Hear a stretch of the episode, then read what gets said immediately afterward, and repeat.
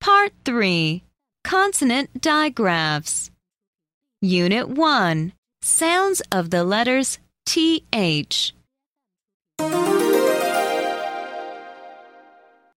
One.